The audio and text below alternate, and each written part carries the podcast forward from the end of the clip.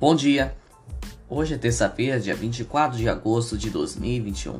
Meu nome é Heitor Cordeiro do oitavo ano B. Eu vou falar sobre a fome. Houve um gravamento dramático da fome mundial em 2020. As Nações Unidas disseram hoje, muito provavelmente relacionado à consequência da Covid-19. Cerca de um décimo da população global até 811 milhões de pessoas enfrentaram a fome no ano passado. O número sugere que será necessário um tremendo esforço para o mundo honrar suas promessas de acabar com a fome até 2030. Infelizmente, a pandemia continua a expor fraqueza em nossos sistemas alimentares que, ame que ameaçava a vida e a subsistência de pessoas em todo o mundo, escreve os chefes das cinco agências da Organização das Nações Unidas no prefácio deste ano.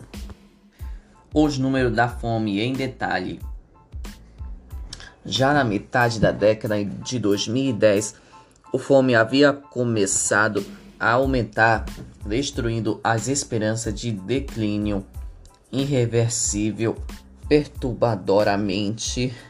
Em 2020, a fome disparou em termos absoluto e proporcionais, ultrapassando o crescimento populacional estimasse que cerca de 9,9% de todas as pessoas tenham sido afetadas no ano passado, ante 8,4% em 2019. Mais da metade de todas as pessoas enfrentando a fome, 418 milhões, vive na Ásia, mais de um terço 282 milhões na África. De, em uma proporção menor, 60 milhões na América Latina, onde fica o Brasil. Mas, mais o maior aumento da fome foi na África, onde tem prevalência estimativa 21% da população, é mais do que o dobro de qualquer outra região seguindo as tendências atuais, o estado de segurança alimentar e nutricional do, no mundo.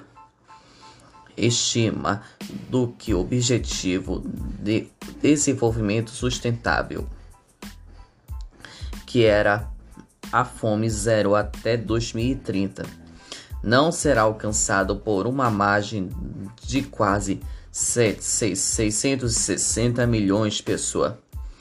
Desde 60, desde 60, 660 milhões de pessoas, cerca de 30 milhões podem estar ligados aos efeitos duradouros da pandemia da Covid-19 que iniciou na China em 2019 até hoje.